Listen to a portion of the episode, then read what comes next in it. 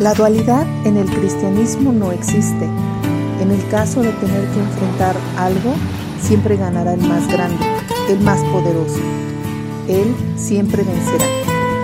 Bienvenidos a esta segunda temporada de Perlas de Fe. Estamos ya en Marcos 5. Nos da muchísimo gusto que nos sigas acompañando. Vayamos a descubrir juntos Perlas de Fe. Comenzamos.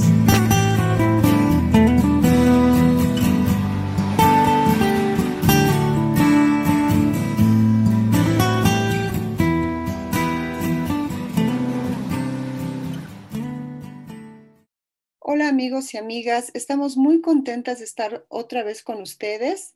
Pues les recordamos que estamos aquí Eren, Karen y yo, Alejandra. Pues les comento que yo sigo en México todavía disfrutando aquí de la familia. Eh, pues en Canadá todavía seguimos eh, encerraditos. Están todavía las fases que, que no se pueden abrir. Eh, yo esperando a que me den luz verde para poder regresar a trabajar pero muy contenta de estar en México disfrutando de la comida, de los lugares, de las playas y sí creo que ya me hacía falta un tiempo acá. Eh, pues como ustedes saben, este grupo se inició pensando en lo productivo que es leer la palabra de Dios, pero escudriñándola, que nos ha, nos ha dado tantas cosas buenas que le hemos llamado perlas de fe porque creemos que cuando escudriñamos la palabra de Dios, no importa cuántas personas la, leamos, cada una encuentra una perla valiosa. Y el día de hoy vamos a hablar acerca de Marcos 5 y pues yo quiero compartirles las perlas que encontré. Yo me voy a enfocar en el endemoniado Garadeno. En el versículo 2 vemos que cuando Jesús salió de la barca, enseguida se acercó a él un hombre con un espíritu inmundo que tenía su, morada, perdón, entre los sepulcros y nadie podía atarlo, porque muchas veces había salido atado con grillos y cadenas, pero él las había roto y destrozado, y nadie era tan fuerte como para dominarlo. Algo que me llama mucho la atención es que dice que siempre, tanto de día como de noche, andaba entre los sepulcros y en los montes dando gritos e hiriéndose con piedras. Pero cuando vio a Jesús de lejos, corrió y se postró delante de él y gritando a gran voz dijo, ¿qué tengo que ver yo, contigo, Jesús, Hijo del Dios Altísimo? Te imploro por Dios que no me atormentes. Y Jesús le preguntó, ¿cómo te llamas? Le respondió, me llamo Legión, Legión, respondió, porque somos muchos. Pues lo que yo aquí veo es al hombre que se acerca a Jesús y se postra delante de él, pero también al demonio que lo rechaza, quien le suplica que no lo atormente. Aquí veo dos personas o dos seres en una sola persona. Puedo pensar que como seres humanos queremos acercarnos a Dios en nuestro interior. Por dentro algo grita que debemos acercarnos en Él, pero hay fuerzas espirituales que pelean entre sí. La lucha espiritual interna es real. El ser humano está peleando para acercarse a Dios. Y estamos peleando contra potestades espirituales de maldad en las regiones celestiales. Yo no podía imaginarme cómo esta lucha se da en, el cielo o, donde quiera que sea. estamos hablando en el área espiritual. Esto me hizo recordar Efesios 10, 13, 6, 10, 13 que dice, por último, fortalezcanse con el gran poder del Señor. Pónganse toda la armadura que Dios les ha dado para que puedan hacerle frente a las artimañas del diablo, porque nuestra lucha no es contra seres humanos, sino contra poderes, contra autoridades, contra potestades que dominan este mundo de tinieblas contra fuerzas espirituales malignas en las regiones celestiales. Por lo tanto, pónganse toda la armadura de Dios para que cuando llegue el día malo puedan resistir hasta el fin con firmeza. Y yo me puse a pensar, este es un ser, una persona que tiene muchos demonios, por eso se le llama legión. Pero la verdad es que me puse a reflexionar y pensaba en Pablo. Pablo no era un hombre que tuviera un espíritu impuro, ya que una vez que se convirtió a Dios. quiero compartirles y espero que me tengan un poquito de paciencia, pero creo que es muy importante esta parte. En 2 de Corintios 11, 23, 28 dice, he trabajado más arduamente, he sido encarcelado más veces, he recibido los azotes más severos, he estado en peligro de muerte repetidas veces. Cinco veces recibí de los judíos los, 30, los 39 azotes. Tres veces me golpearon con varas. Una vez me apedrearon, tres veces naufragué y pasé un día y una noche como náufrago en el mar. Mi vida ha sido un continuo ir y venir de un sitio a otro, en peligros de ríos, peligros de bandidos, peligros de parte de mis compatriotas, peligros a manos de los gentiles, peligros en la ciudad, peligros en el campo, peligros en el mar y peligros de parte de los falsos hermanos. He pasado muchos trabajos y fatigas y muchas veces me he quedado sin dormir. He sufrido hambre y sed y muchas veces me he quedado en ayunas. He sufrido frío y desnudez. Y como si fuera poco, cada día pesa sobre mí la preocupación por todas las iglesias. Le podemos llamar una legión de cosas malas causadas ya sea por seres humanos o la naturaleza misma de vivir simplemente en este mundo caído todo lo que le ocurrió a Pablo. Detrás de todo esto, sabemos que existen fuerzas malignas que intentan utilizarnos y, causarnos daño. Pero también tenemos una, hay, hay luchas interiores, como cuando este endemoniado Gradeno, él tiene una lucha interior por acercarse a Dios. O sea, las luchas para estar con Dios son fuertes, son muchas. Vean, vienen de espíritus malignos, vienen de fuerzas, vienen de los mismos hermanos en las iglesias. Pero pensemos que en las cosas terribles que ocurren en este mundo, la gente puede pasar días y noches en sufrimiento. En el caso del endemoniado Garadeno, él fue un hombre quien, en cuanto supo que Jesús bajó de la barca, se acercó a él y se postró a sus pies para ser liberado de estas fuerzas malignas mientras que Pablo sufrió por muchas y distintas razones. El capítulo completo habla de, varios milagros y Eren y Karen van a hablar acerca de ellos, pero mi punto aquí es que el propósito de Jesús es venir a sanarnos, venir a liberarnos de esas fuerzas malignas que hay en nuestro ser, pero que vemos que al acercarnos a Jesús hay esperanza. Recordemos en el versículo 6 cuando los demonios le imploran a Jesús que no los atormente. Los mismos demonios le imploran a Jesús. Y me impacta mucho la actitud de Jesús cuando está hablando directamente con estos demonios, porque lo primero que les pregunta es, ¿cómo te llamas? En lugar de castigarlos o reprenderlos, su pregunta fue, ¿cuál es tu nombre? Él no los insultó ni peleó contra ellos. Jesús sabía que tenía la batalla ganada, tampoco, pero no los atormentó tampoco. Incluso les dio permiso para que entraran a los cerdos que se precipitaron al despeñadero, que, se haga, que, ellos, que los cerdos se ahogaron después en el mar. Pues este es mi comentario. Yo creo que veo aquí a un Jesús compasivo. Lo que nos toca es acercarnos a Él. Y aún, aún si nosotros mismos fuéramos los mismos demonios, aún Él tiene compasión. Muchas gracias, ese es mi comentario. Ale, al principio, cuando comentaba sobre dos tipos de luchas en una persona, ¿no? O dos personalidades en una persona, que en este caso pues era el endemoniado.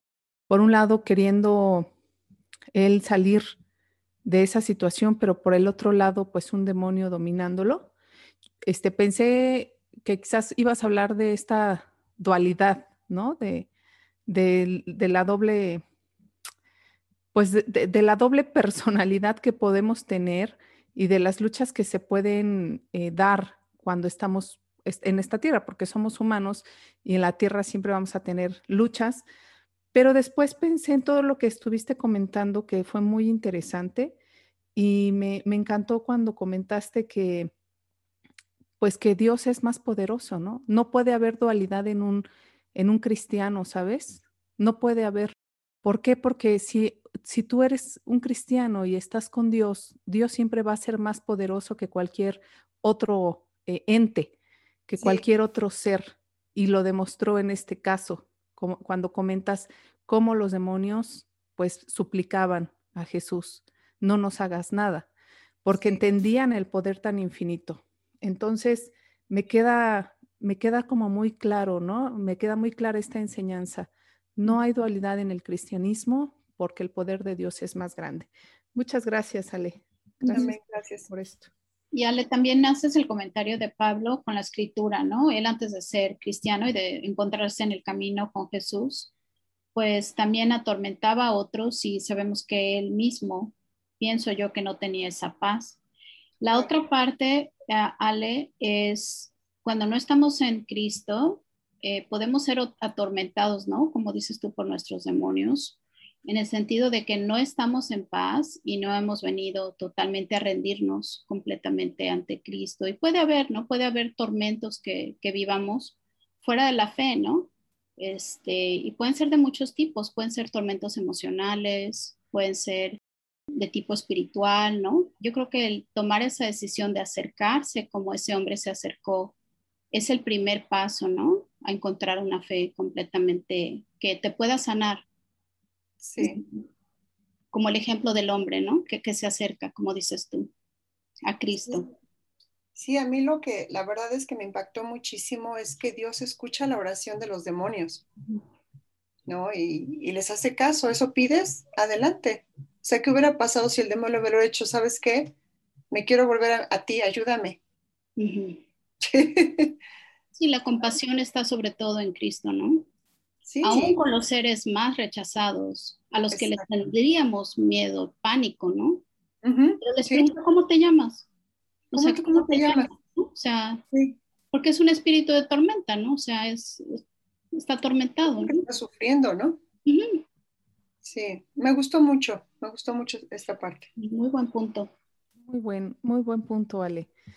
Pues fíjense que yo voy a platicarles sobre cuando Jesús sana en respuesta a la fe. Y mm, aquí hay dos historias. Una de ellas es la de Jairo, pero yo me voy a concentrar un poquito más adelante en el versículo 24, cuando explica que una mujer de la multitud que tenía 12 años que sufría una hemorragia continua, que había sufrido mucho, había ido a muchos médicos y dice que a lo largo de todos estos años había gastado todo lo que tenía para poder pagarle. Ella oyó de Jesús, así que se acercó por detrás de la multitud y tocó su túnica y ella pensó, si tan solo tocara su túnica, quedaré sana. Bueno, pues, ¿por qué les quiero hablar de esta mujer? Me llamó mucho la atención todos los años que ella llevaba sufriendo, que nos explica aquí el texto. Ella tenía 12 años con una hemorragia. He oído de historias de mujeres que por una hemorragia pueden fallecer y es, son historias muy tristes porque la sangre pues es vida, ¿no? Es la que nos da la movilidad, la vida, la que eh, está en nuestro cuerpo. Y entonces ella seguramente era una mujer con anemia por tantas tanta pérdida de sangre. Seguramente una mujer muy enferma porque nos explica la, la palabra de Dios que ella se ponía peor, pero había intentado. Había ido con muchos médicos, muchos. O sea, había gastado todo lo que tenía. También es una mujer que nunca mejoró, al contrario, se puso peor. Y algo más es que, según Levítico, una mujer que está en su tiempo de sangrado en ese tiempo, en ese contexto, es una mujer impura, alguien que no puede tocar a los demás. Me imaginé yo como en estos tiempos, eh, ahora con el COVID, cuando alguien tose cerca de nosotros, bueno, yo sí me voy corriendo, ¿no? Este, me alejo un poco y digo, ay, este, guardemos sana distancia. Incluso cuando sabemos que alguien está contagiado, pues no nos acercamos, sabemos que lo mejor es eh, que esa persona esté aislada y que pueda ser cuidada. ¿Por qué comento esto? Porque esa es la dimensión del sentimiento o de la idea que tenían las personas con respecto a una mujer impura, o sea, no te me acerques, no me toques, no toques nada de mi casa, no toques nada donde yo vaya a pasar, porque todo eso quedaba impuro. Imagínense el trato que se le daba a ella. Era un sufrimiento no nada más físico, sino seguramente también anímico.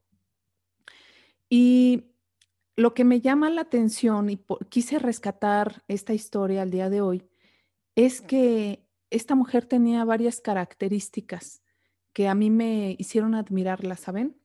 Primero es, quiero comentar, bueno, eh, para no revolverme, perdón, quiero primero comentar, ella ya dije que sufría, que no mejoró, que gastó todo su dinero, que se ponía peor, que físicamente estaba deteriorada. Pero ahora quiero resaltar la otra parte.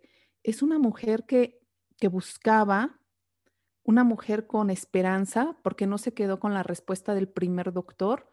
Dice aquí que ya había ido con muchos doctores una y otra vez, gastando todo el dinero que tenía durante 12 años. Es decir, ella todavía guardaba una esperanza de poder sanar. También explica la palabra de Dios que ella tuvo una idea. Cuando supo que Jesús estaba cerca, tuvo una idea. Y esa idea, a pesar de que no tenía que tocar a ninguna persona, porque ya hablamos del Levítico que estaba prohibido que ella se acercara, ella accionó. Ella tuvo esta fe. Accionó y después de haber accionado, es decir, haber tocado la manta de Jesús, porque ella dijo, si tan solo la tocara, era una fe muy grande. Ni siquiera pensó, voy a hablar con él, le voy a explicar todos mis problemas. No, solamente se acercó y, tocó la, la manta, ¿no? En una punta. Y después de esto, ella sintió la sanación. Vamos a ver un poquito más adelante en el versículo 29. Al instante, la hemorragia se detuvo y ella pudo sentir en su cuerpo que había sido, sanada de su terrible condición. Jesús preguntó, ¿quién tocó mi túnica? Aquí me llama la atención esta parte porque Jesús estaba siendo apretujado por muchas personas, pero de todas esas personas, ninguna tenía la fe de esta mujer. Ninguna había tenido toda esta esperanza que esta mujer presenta en este texto. Y bueno, pues le dicen, oye Jesús, te están apretujando, ¿no? O sea, como que quién te tocó, pues todo el mundo te está tocando. Cuando él encontró a la mujer, porque ella dice en el versículo 33, la mujer asustada y temblando al darse cuenta de lo que le había pasado, se le acercó, se arrodilló delante de él, le confesó lo que había hecho. Y él le dijo, hija, tu fe te has sanado. Ve en paz. Se acabó tu sufrimiento. La fe de la mujer no fue instantánea. La fe de la mujer venía de muchos años. Ella ya tenía una fe de muchos años.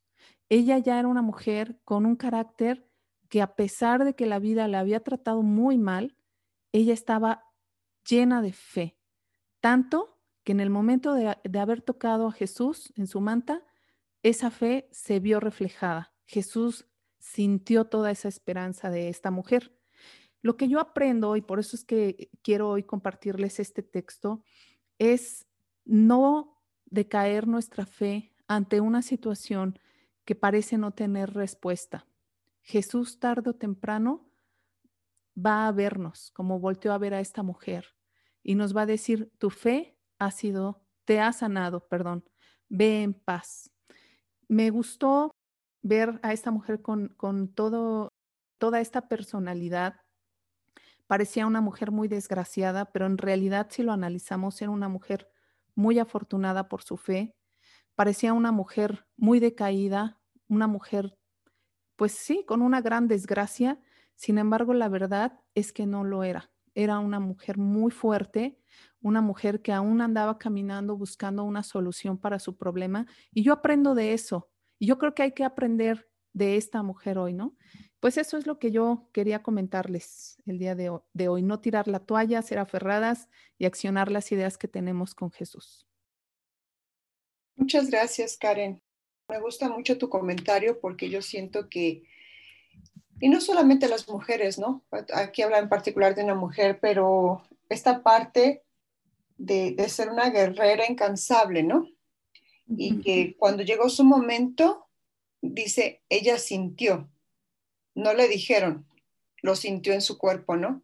Y yo creo que es así, ¿no? Cuando Dios dice, ok, es tu turno, ya esperaste demasiado, fuiste probada, pasaste por mucho, este, no renunciaste a mí, ella lo sintió. Y esa parte, yo creo que las mujeres somos muy sensibles, ¿no? Si te das cuenta cuando dices, ya llegó. No fue necesario no ver sangre, simplemente dijo, ya llegó, ¿no? Ya llegó el milagro. Muchas gracias, Karen. Me gustó mucho tu comentario, muy bonito. Y muy animante sobre todo. Sí, vemos que, y lo hemos platicado antes acerca de cómo Jesús valida a la mujer en una época en donde las mujeres no eran validadas. Y si estamos hablando de mujeres no validadas, incluso este, estas mujeres, ¿no? Que tenían situaciones, por ejemplo, como ella, que era el sangrado, que estaba completamente aislada socialmente, pero la valida al final, ¿no? Le dice, vete en paz, ¿no?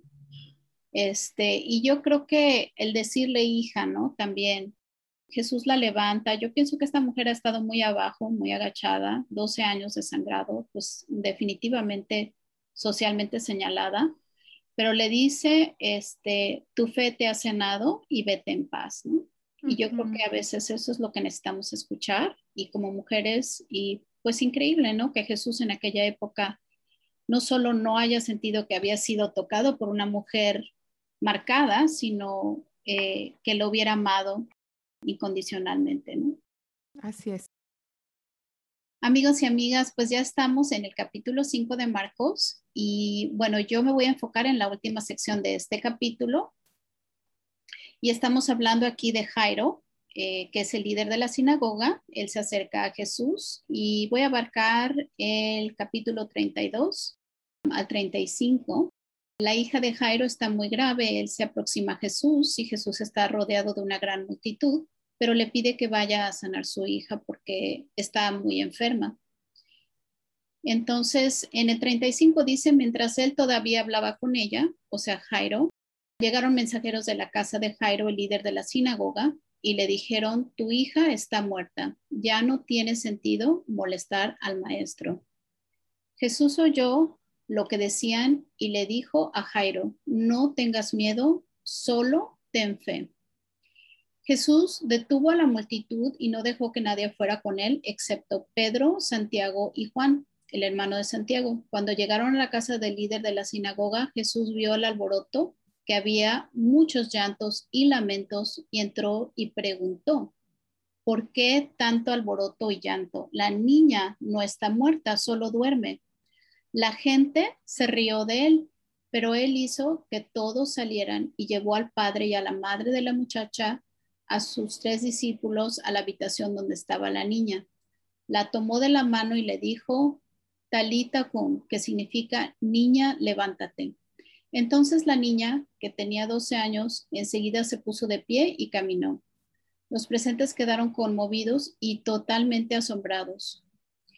Esta parte que les quiero compartir, pues ya para concluir este capítulo, es muy hermosa porque vemos aquí una resurrección física de una niña.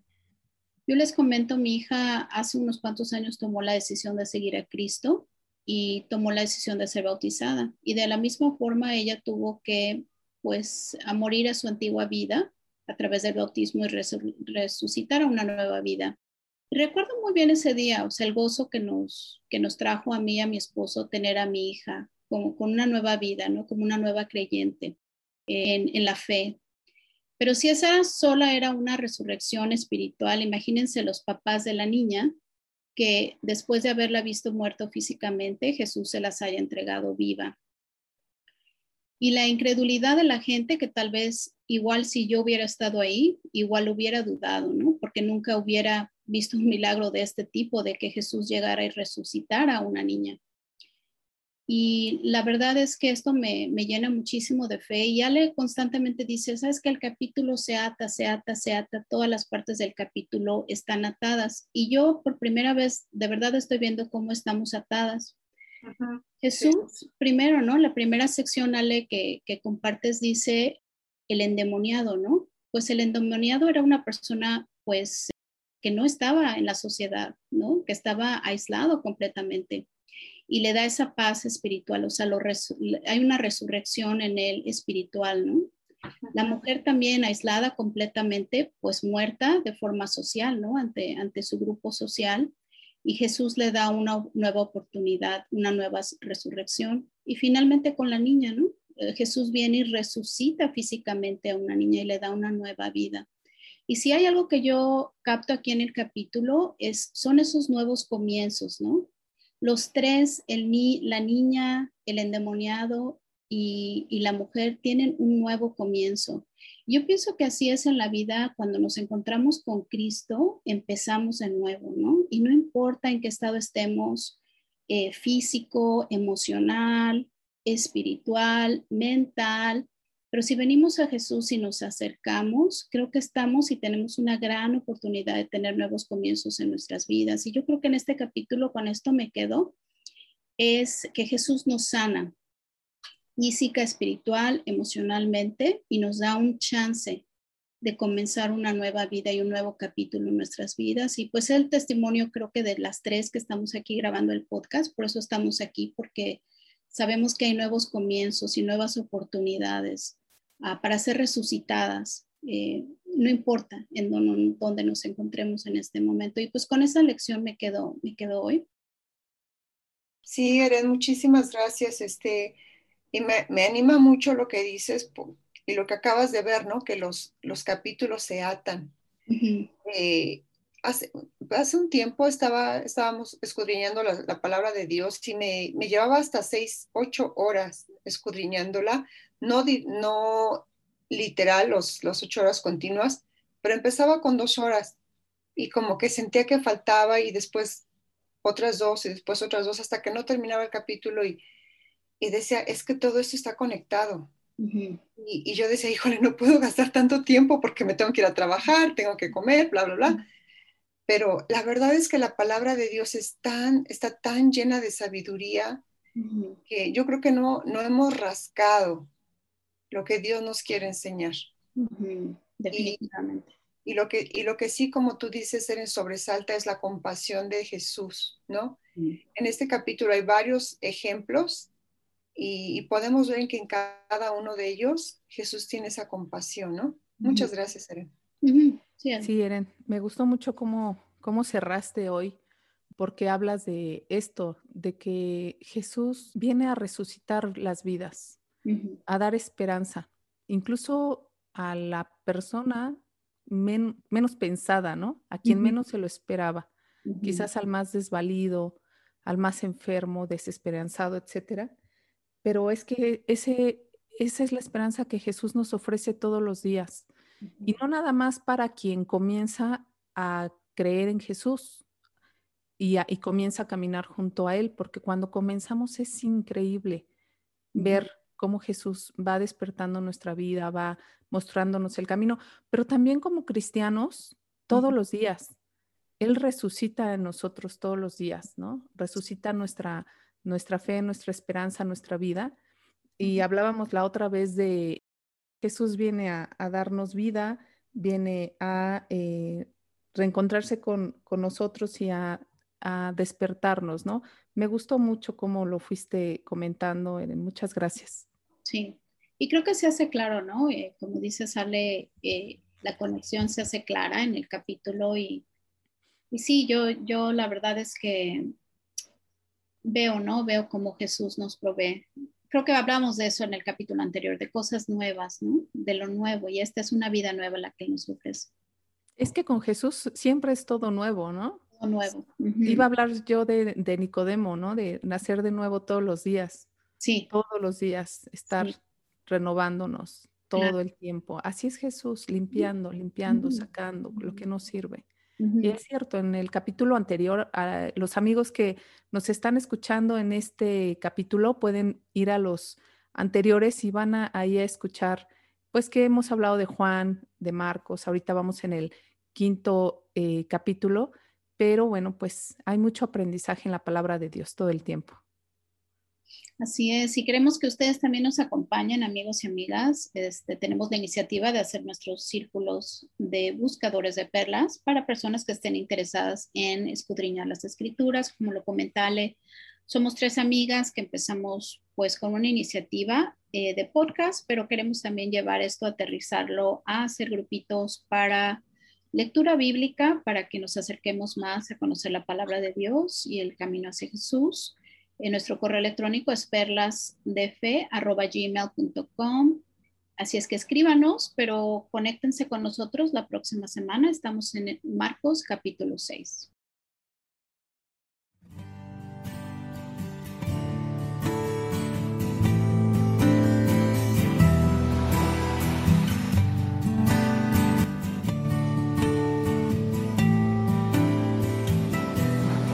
Gracias por habernos acompañado a esta transmisión de Perlas de Fe. Si quieres comunicarte con nosotros, puedes hacerlo a través de perlasdefe.gmail.com o a nuestras redes sociales en donde nos encontrarás como Perlas de Fe. Hasta la próxima.